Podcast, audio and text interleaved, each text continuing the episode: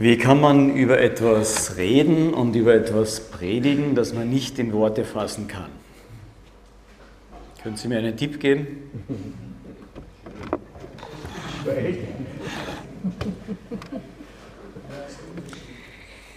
ähm, ich weiß es nicht richtig, wie man das macht. Wenn ihr von der heutigen Predigt nichts mitbekommt, dann liegt das an mir. Wenn ihr etwas mitbekommt, dann liegt es an Gott.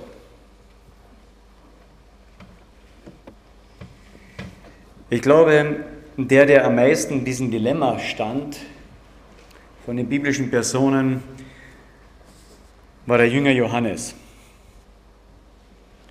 Der bekommt an seinem Ende seines Lebens Einblicke in die, in die Größe und in die Weite und in die Tiefe und in die Liebe Gottes. Und zwar nicht von dem Jesus Christus, der auf diese Erde gekommen ist als Mensch, sondern von diesem Jesus Christus, der aufgefahren war in den Himmel und verherrlicht war. Und er, ihm fehlten die Worte. Er konnte das nicht richtig ausdrücken. Er sagte immer, und ich sah etwas wie, und ich sah etwas als ob, und ich sah etwas es erschien so als. Wenn wir über die Größe Gottes, wie er ist, uns Gedanken machen, uns darüber auslassen wollen, dann merken wir ganz schnell, da können wir uns nicht drüber auslassen. Da ist nichts drinnen im Sinne von, aha, hier habe ich die große Erkenntnis.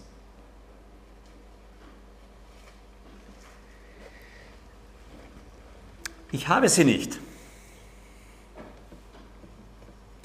Ich weiß, dass es ganz vieles und Großartiges gibt. Wahrscheinlich die meisten denken das, dass Gott irgendwie groß ist. Aber wie groß? Naja, unendlich groß. Na, jetzt versucht ihr das vorzustellen. Ja?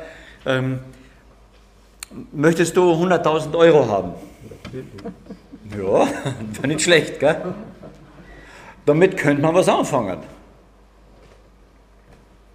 Das kann man sich vorstellen, oder? Möchtest du tausend, äh, eine Million Euro haben? Ja? Das kann man sich auch noch vorstellen, was man so alles damit machen könnte. Möchtest du Milliardär sein? Schon weniger vorstellbar. Gell? Heute mit der Hypokrise kann man sich schon ein bisschen vorstellen, ja, ähm, was das Negativ davon ist.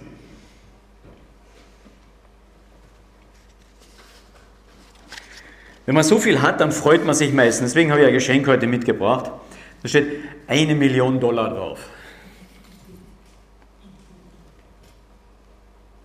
Wäre nicht schlecht, gell? Das sind Dinge, die wir uns noch vorstellen können. Ich habe gedacht, warum soll nicht eine Million Dollar der bekommen, der heute eine freiwillige Arbeit auf sich genommen hat und eingesprungen ist für jemand anders? Ja? Soll dir gehören? Ähm, was du jetzt damit machst, ob du sie aufteilst und weitergibst, das ist deine Sache, ob du sie aufs Bankkonto legst, ist auch deine Sache. Das Problem, vor dem wir stehen, wenn wir wirklich über Gott nachdenken, ist, dass alle unsere Gedanken zu kurz kommen. C.S. Lewis hat das einmal ein bisschen zusammengefasst. Er hat gesagt, unser Problem ist irgendwo, dass wir viel, viel, viel zu wenig Sehnsucht eigentlich nach dem Glück haben. Wir sind mit den Kleinigkeiten immer zufrieden. Er vergleicht das so, wir sind so wie, wie ähm, Kinder in einem Slum, die dort Matschkuchen bauen. Habt ihr das vorher auch gemacht? Matschkuchen gebaut im Sand? Ja, nimmt da so einen Sandhaufen her und tut man Wasser drüber, nicht zu so viel, ja? Und dann klopft man drauf, ja? Und dann wird das so langsam breit. Wenn man zu viel Wasser genommen geht, vrum, ja, muss man von vorne anfangen. Wenn man zu wenig Wasser hat, ist es zu hart, dann geht es nicht richtig. Aber diese guten Matschkuchen, ja, kennt ihr die? Ah, wir haben das geliebt als Kinder. Wir haben auch den schöneren, ja? Und dann Kerzen rundherum. Toll. Aber C.S. Lewis sagt dass wir Christen sind so wie in den Slums, aus dem Dreck machen wir Matschkuchen. Weißt du, wo man die schönsten machen kann?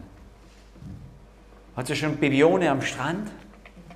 Habt ihr dort mal Matschkuchen gemacht? Wow.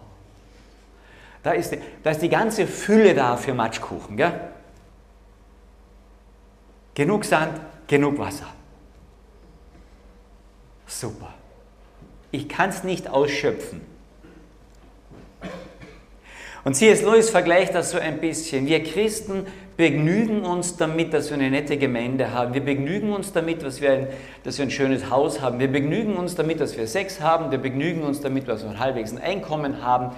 Wir machen Matschkuchen.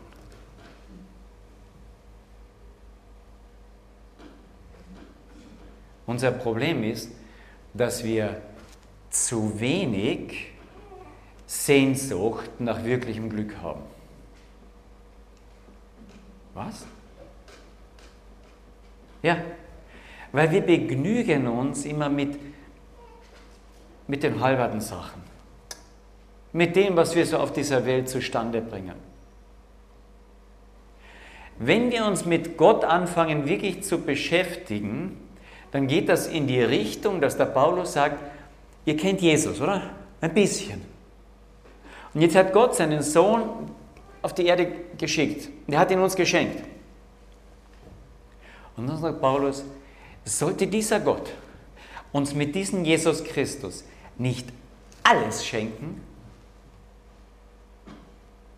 Was ist alles? Eine Million? Eine Milliarde? Alles ist das, was ich mir nicht mehr vorstellen kann. Gell? Das geht ein Stück über mein Begreifen hinaus. Der Johannes, der schreibt am Anfang der Offenbarung folgendes. Das ist die Offenbarung Jesu Christi und ich, Johannes, schreibe das hier in Vers 4. Johannes, den sieben Gemeinden, die in Asien sind. Gnade euch und Friede von dem, der ist und der war und der kommt. Nur stell dir die nochmal vor. Stell dir die Person vor, die, die ist und die, die war und die kommt. Wird schon schwierig. Gnade und Friede von dem, der ist und der war und der da kommt. Und von den sieben Geistern, der vor seinem, die vor seinem Thron sind.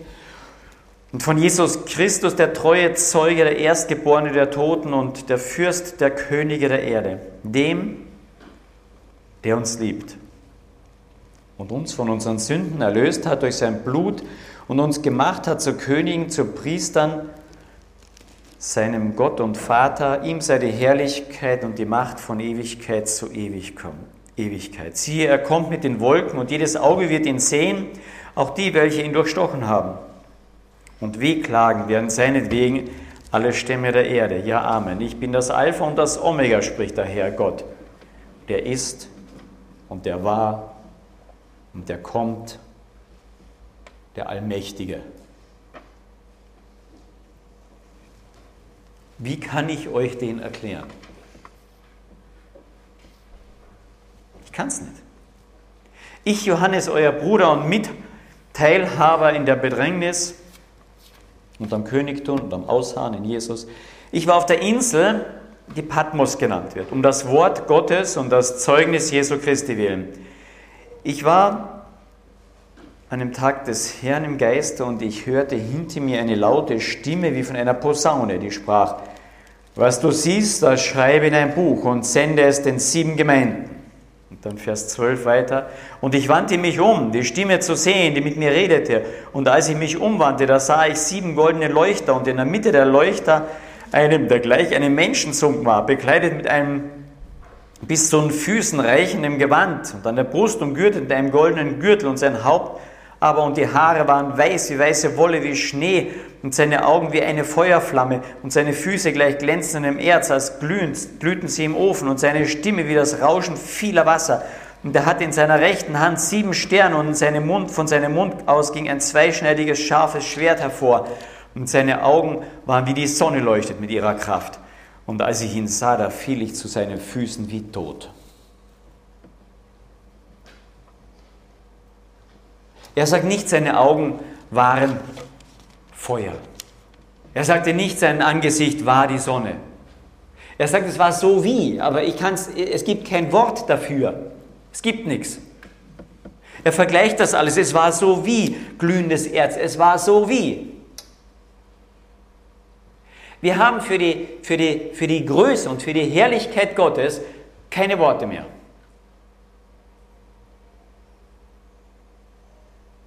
Ich habe mich versucht, heute Nacht auf diese Predigt vorzubereiten und bin ein wenig verzweifelt. Und es gibt keine Worte dafür. Und dann ging ich in der Nacht raus. Heute Nacht war sternenklar, nachdem es erst geregnet hatte. Es war total klar. Und es gab keinen Mond heute Nacht. Die meisten haben geschlafen, haben das nicht mitbekommen, denke ich. Aber nächste Nacht ist es noch einmal so, denke ich. Wenn, die, wenn es klar ist, geht mal hinaus. Und dann legt euch auf den Rücken. Und dann schaut in dieses Sternenzelt hinauf. Und dann habe ich versucht, das, das Sternenzelt einfach mal anzuschauen und zu sagen, diese Sterne, die sind Lichtjahre, Milliarden, Milliarden von Kilometern entfernt. Das, das Licht von diesen Sternen braucht zu mir Tage, Monate, Jahre. Ich weiß nicht einmal, ob der Stern noch dort ist. Das Licht ist nur noch unterwegs. Wie erkläre ich Lichtjahre von der Entfernung? Ja, also von mir nach Hause, das kann ich mir ungefähr vorstellen, ja, 20 Kilometer. In der Zwischenzeit kann ich mir vorstellen, ungefähr wie es ist von hier nach Amerika. Ja, man fliegt ziemlich lang. Ich kann mir vorstellen, so tausende Kilometer mal durch die Pampas zu fahren. Habe ich, hab ich gemacht im Süden von Amerika. Wow, Land, Land, Land, eben, eben, eben. Ich kann mir ein bisschen vorstellen, Mond. Ja, ich, ich war Jugendlicher, als die ersten Menschen auf dem Mond gelandet sind. Eine Reise. Die waren Tage unterwegs und ziemlich flott. Ja, so mit zwischen 20 und 40.000 km/h zum Teil. Wow, das ist schnell. Das ist der Mond. Und dann kommt die Sonne ran und, und, und da weiß ich schon, das Licht braucht da schon Minuten hierher. Aber ich kann mir noch vorstellen, da ist auch noch die Wärme da, das spüre ich noch was. Aber dann, dann kommen die Sterne. Und da hört sich meine Vorstellungsvermögen von Entfernung auf. Was ist da dazwischen alles?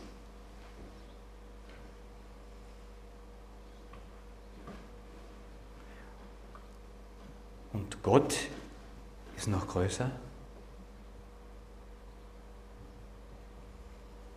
Glaubst du das?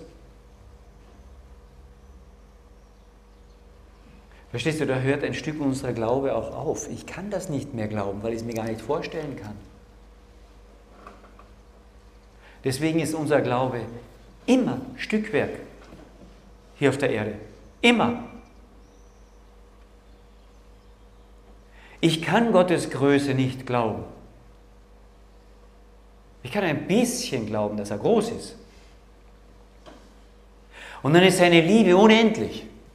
Und seine Gnade jeden Tag neu. Das ist nett, glaubst du das? Glaubst du, dass diese Liebe unendlich ist und sowas von einer Gewalt dahinter ist? Glaubst du das? Warum zahlst du deine Pensionsversicherung ein? Ich glaube viel mehr an meine Pensionsversicherung als an die Liebe Gottes. Das ist unser Alltag. Versteht ihr, unser Glaube ist immer Stückwerk, weil unsere Sicht von Gott Stückwerk ist. Ich kann euch das nicht rüberbringen. Ich kann euch nur eine Ahnung versuchen zu geben. Da ist viel, viel mehr. Und in dem Moment, wo ich sage mehr, ist das ja schon begrenzt, weil ich immer ein Stück dazu tue. Ist schon das falsche Wort. Als ich dann in den Himmel geschaut und diese Sterne angeschaut habe, habe ich gesagt, wow,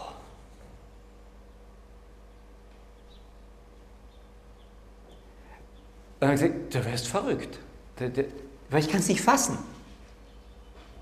Ein österreichischer Journalist hat dieses tolle Wort geprägt als Österreich gegen Deutschland einmal dieses Super Goal geschossen hat, schon viele Jahre her, aber das ist heute noch bekannt. Da hat ein Österreich eine Unmöglichkeit getan, ja? Gegen Deutschland ein Tor geschossen, ein Siegestreffer. Und der Journalist hat nur gesagt, ich wäre narisch. Ja, das ist damals als Schlagwort nicht nur durch Österreich gegangen. Und wenn du hinauf zu den Sternen schaust und ein bisschen eine Ahnung bekommst von dieser Gewalt, die da dahinter ist, da kannst du nur sagen, ich wäre narisch, ich. Da hakt mein Gehirn aus.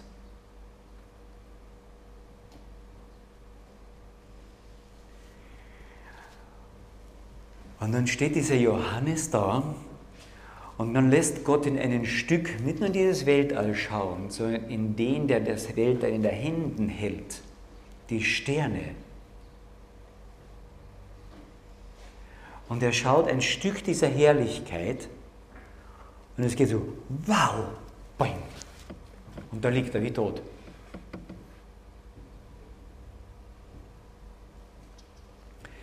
Weil ich unvollkommen bin, kann ich das nicht schaffen. Das schaffe ich nicht. Den Blick dort hinein schaffe ich nicht. Ich kann ja nur probieren, probiert hineinzuschauen, probiert diese Sonne und den Mond und die Sterne, probiert es anzuschauen, probiert diese schöne Natur anzuschauen. Und du wirst dir vorstellen und sagen, oder du sagst, no, das kannst du nicht. Aber dann hast du nicht weitergeschaut. Natürlich kann ich jedes Wunder auch so anschauen, nur das ist es nicht, wenn ich nie ein bisschen weiter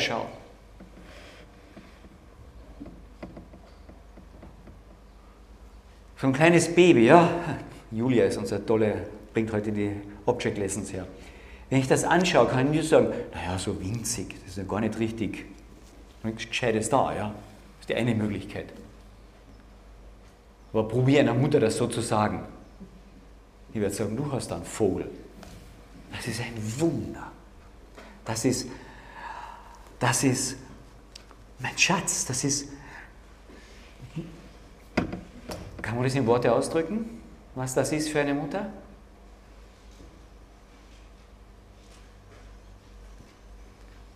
Und jetzt ist Gott unendlich mehr. Aber was soll das, dieser, dieser Riesengott? Und wir stehen nur davor und wenn wir ein bisschen noch was davon sehen würden, würden wir tot umfallen. Weißt du, wir sehen uns auf der einen Seite nach, Herr, offenbare dich, zeige dich, ich möchte dich sehen. Ich nicht. Also in dem Zustand. Da bleibt nichts übrig. Du fällst um wie tot. Und trotzdem habe ich eine Sehnsucht nach ihm. Aber ich habe die Sehnsucht nach ihm, dass ich ihn sehe, so wie es am Anfang geplant war. Psalm 8, zweite Teil unseres Predigtextes. Ich lese von Vers 4.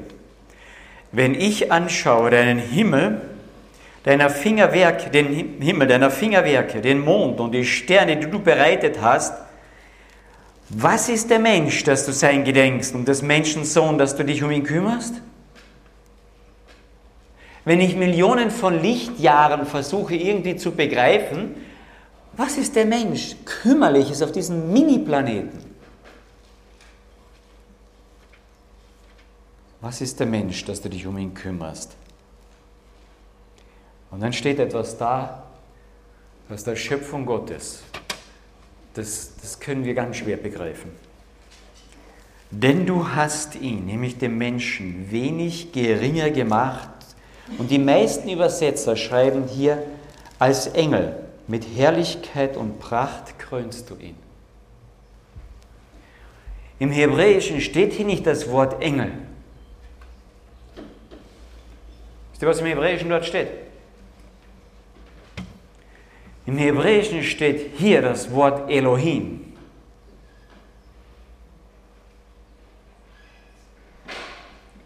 Gott, Gottheiten.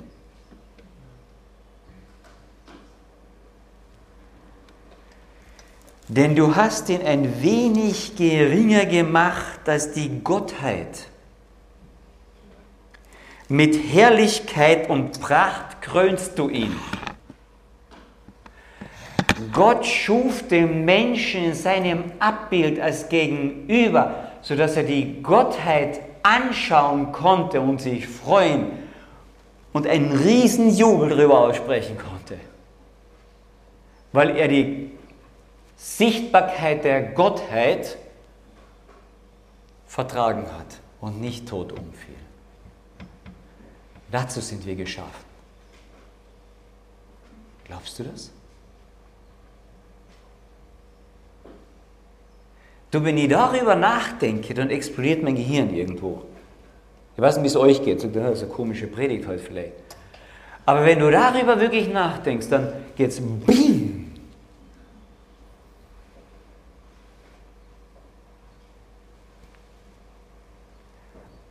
Und wenn wir darüber nachdenken, dann begreifen wir ein ganz bisschen, wovon wir gefallen sind beim Sündenfall.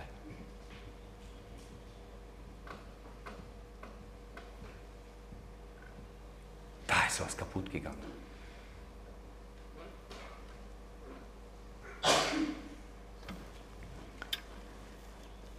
Was ist der Mensch, dass du sein gedenkst? Und des Menschen Sohn, dass du dich um ihn kümmerst?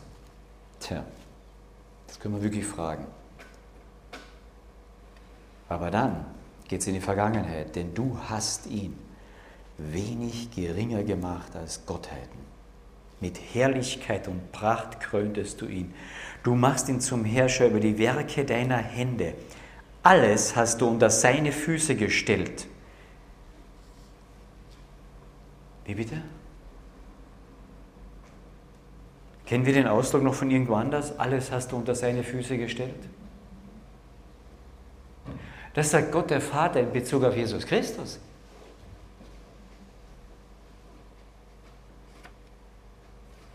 Aber das sollen wir sein, so wie Jesus Christus. Und wenn wir das nicht sind, werden wir Gott nicht schauen können. Wir werden vergehen. Und deshalb sagt der Johannes hier im ersten Kapitel bereits, siehe, er kommt mit den Wolken und jedes Auge wird ihn sehen, auch die, welche ihn durchstochen haben und wehklagen werden, seinetwegen in alle Stämme der Erde. Ja, Amen. Er ist nicht auszuhalten für uns in seiner Größe und Schönheit. Das halten wir nicht aus. Wir vergehen. Im Alten Testament sagt der äh, Jesaja, als er ein bisschen hineinschaut in diese Gottheit, in diese Herrlichkeit, sagt er: Wehe mir, ich vergehe. Wir vergehen. Und als ich ihn sah, fiel ich zu seinen Füßen wie tot. Und dann kommt das Evangelium.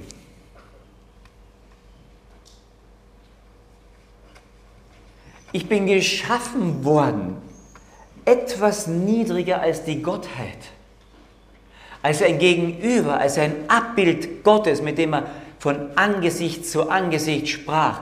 Und der Adam verging nicht.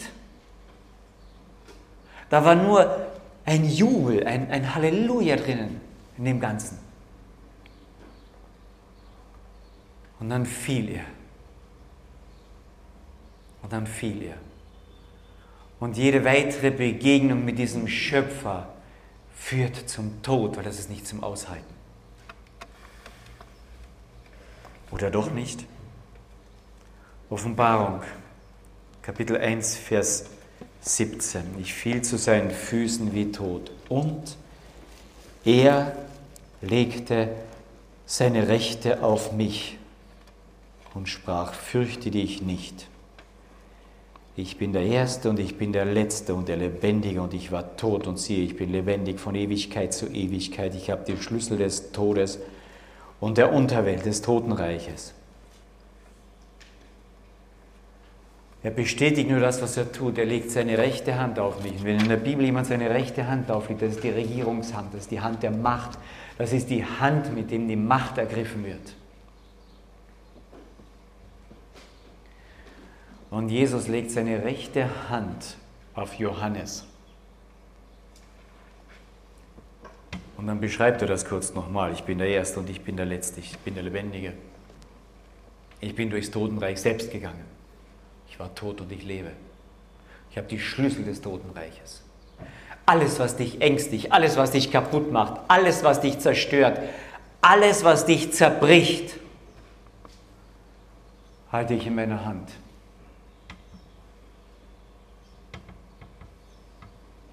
Denn ich bin durch alles durchgegangen. Ich habe mich zerbrechen lassen für dich, damit ich dich jetzt berühren kann und du nicht zerbrochen wirst, wenn du mich siehst. Du brauchst nicht mehr schreien, wehe mir.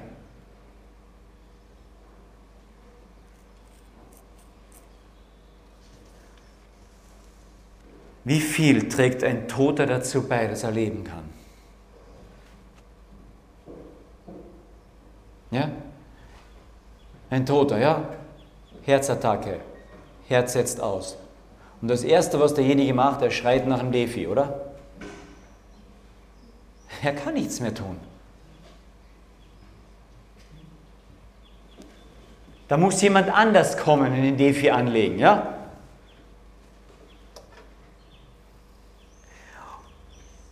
Und der Johannes fällt tot um und Gott legt seinen Defi an, ja? Sein Herz. Anrührer. Ich kann nichts tun dafür. Nichts. Außer es mir gefallen lassen, sagen, ja, tu's, mach's. Und das ist genau das, was Jesus am Kreuz getan hat. Wir haben eine kaputte Schöpfung. Wir sind rausgefallen aus dieser Ebenbildlichkeit. Ich bin nicht mehr ein bisschen unter einem, einer Gottheit. Ich bin weit, weit, weit Lichtjahre entfernt von Gott, damit ich überleben kann. Und dann kommt dieser Gott, der Lichtjahre von mir entfernt ist und macht in dieser kaputten Welt etwas, etwas Neues. Er macht in dieser kaputten Welt wieder ein Stück Schöpfung. Es gibt nichts, was auf dieser Welt heil ist. Nichts. Doch, da kommt diese Gottheit in Menschgestalt, damit ich nicht kaputt gehe ran. Kommt er in Menschgestalt. Und macht in dieser Menschgestalt Jesus Christus etwas ganz was Neues auf dieser Welt. Nämlich er richtet ein Kreuz auf. Er sagt, das ist Erschöpfung. Ach, Kreuz? Das ist der Untergang. Nein, er richtet nicht nur das Kreuz auf, sondern er geht durch den Tod hindurch, durch den Untergang hindurch und richtet das Leben auf. Ich bin der Weg, die Wahrheit und das Leben.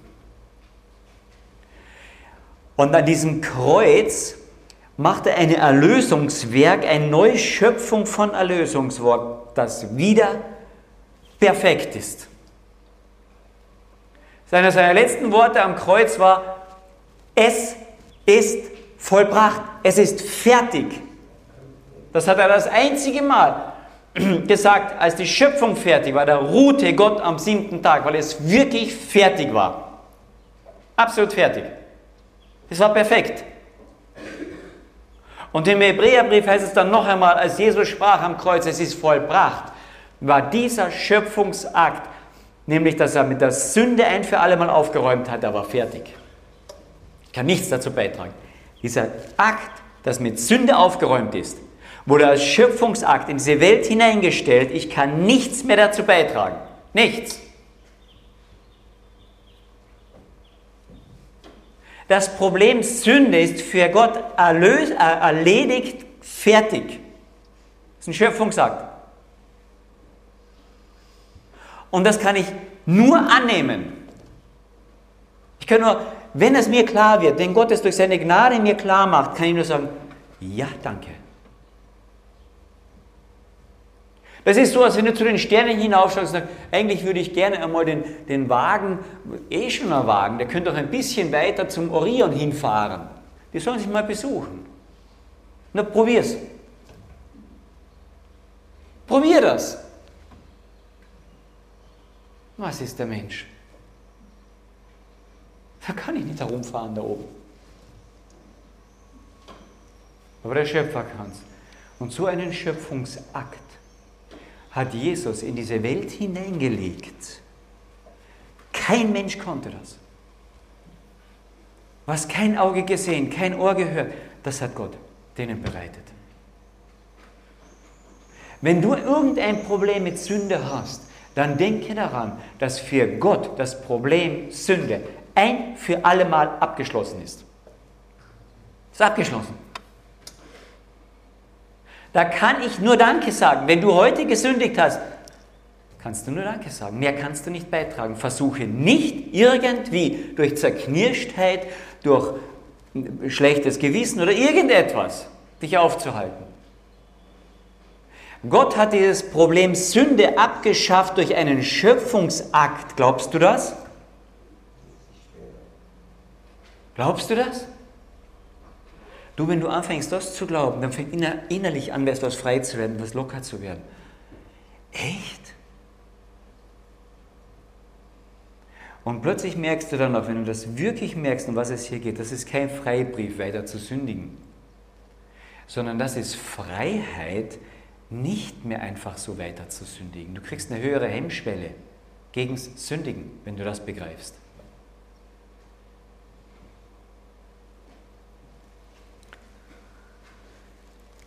Ich möchte noch einmal kurz zusammenfassen.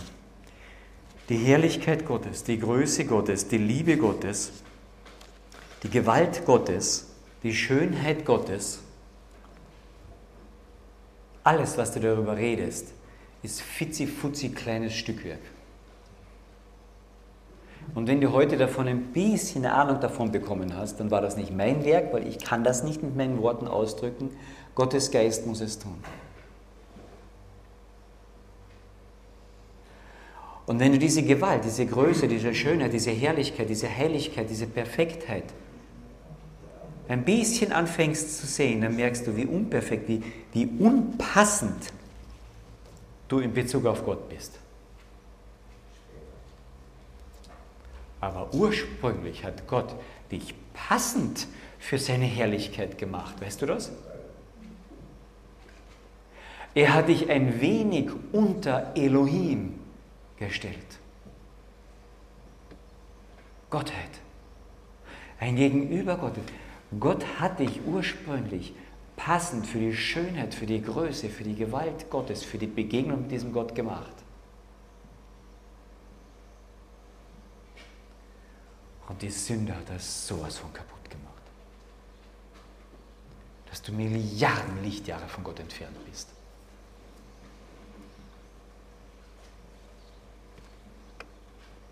Aber glücklicherweise ist die Mission im Himmel entdeckt worden. Gott ist der größte Missionar. Er schickte vom weitesten Platz, den du mir nur vorstellen kannst, den größten Missionar, Jesus Christus, auf diese Erde. Und er hat nicht nur Mission gemacht, sondern er hat gleichzeitig eine neue Schöpfung hier auf dieser Welt gemacht, nämlich sein Kreuz aufgerichtet. Und versteht ihr, wenn ihr dann die Offenbarung weiterlest, da ist über die Kaputtheit dieser Welt, steht da ganz viel drin. Und wie weit sie noch kaputt gehen wird und wie weit wir sie kaputt machen werden. Aber jedes Mal, wenn man so im Himmel ankommt und denkt, es geht nicht mehr weiter, dann steht dort ein Lamm. Und dann jubelt alles. Dann steht dort eine Schöpfungsakt Gottes, der Schöpfer von diesem, von diesem Kreuz von dieser Auferstehung, der das durchgestanden ist. Dieses Lamm, das überwunden hat. Und alles atmet durch und sagt, wow, erlöst.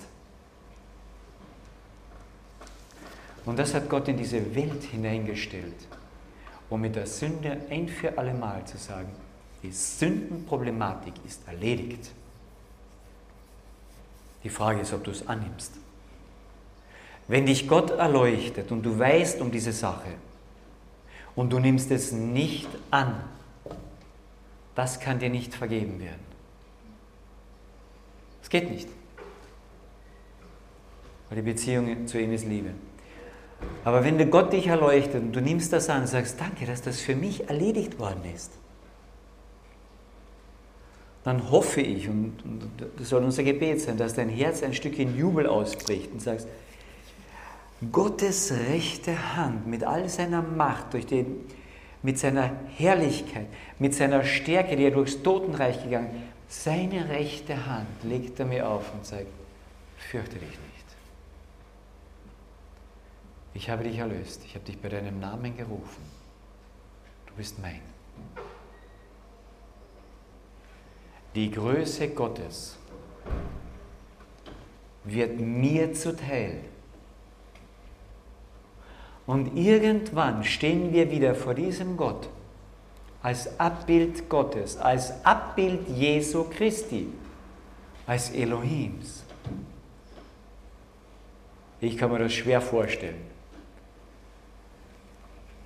Aber je mehr ich darüber nachdenke, desto mehr Sehnsucht bekomme ich danach, nach diesem Glück. Und ich bitte Gott, dass er mir das erhält. Ich möchte beten. Vater im Himmel, wir können nur mit dem Liederdichter immer wieder sagen, welch Glück ist, erlöst zu sein. Herr, durch dein Blut, ich tauche mich tief hinein in diese Flut.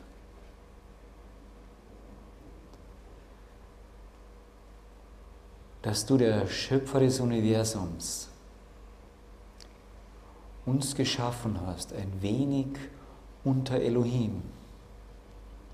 Für mich unfassbar. Und doch hast du Jesus Christus geschenkt und geschickt, damit wir wieder einmal das sein dürfen.